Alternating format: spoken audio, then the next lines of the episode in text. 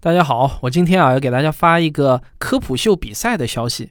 这是由上海闵行区科学技术委员会、上海市闵行区科学技术协会以及上海市闵行区教育局这三家政府单位联合主办的2021年上海市闵行区科学秀大赛。好，现在正式拉开帷幕了。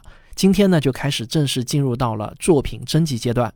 这个活动的名称啊，虽然叫做上海市闵行区科学秀大赛，但其实啊，它不限制参赛作品的来源的，全世界的人都可以来投稿比赛，来展示自己的科普才能。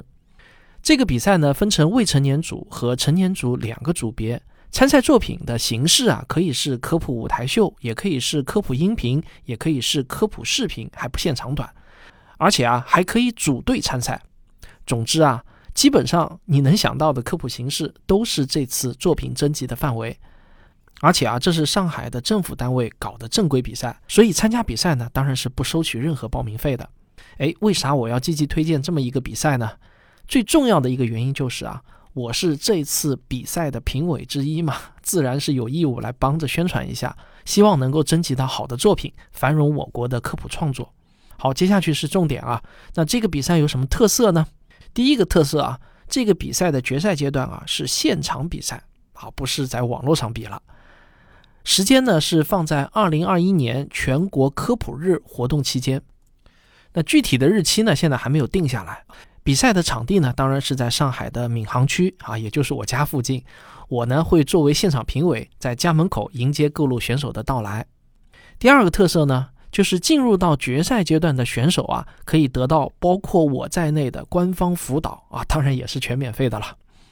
啊，我给别人上一堂课或者做一个讲座，其实都还挺不便宜的啊，这个还是挺有含金量的。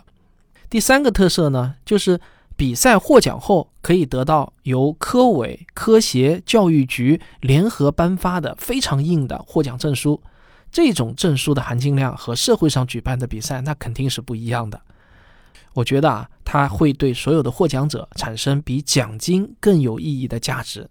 在国内，官方承认的获奖证书会是自己的一张金字招牌。好了，听到这里啊，如果你有兴趣想仔细阅读大赛章程的话，可以到“科学有故事”的微信公号回复“科普秀”这三个字，就可以看到比赛章程了。所有详细的比赛信息以及报名、咨询等联系方式，哎，都写在上面了。最后啊，我还要送给能够进入到决赛阶段的听众一个福利：如果你能进入到决赛，来上海闵行参加比赛的话，我会邀请你到我们科学声音的总部来参观，我们一起合个影，怎么样？然后啊，再从我的书架上挑选一本我写的书，我签上大名送给你。好，那还等什么呢？赶紧先报名起来吧！我在家门口迎接你的到来，来看看我住了有二十多年的上海大闵行。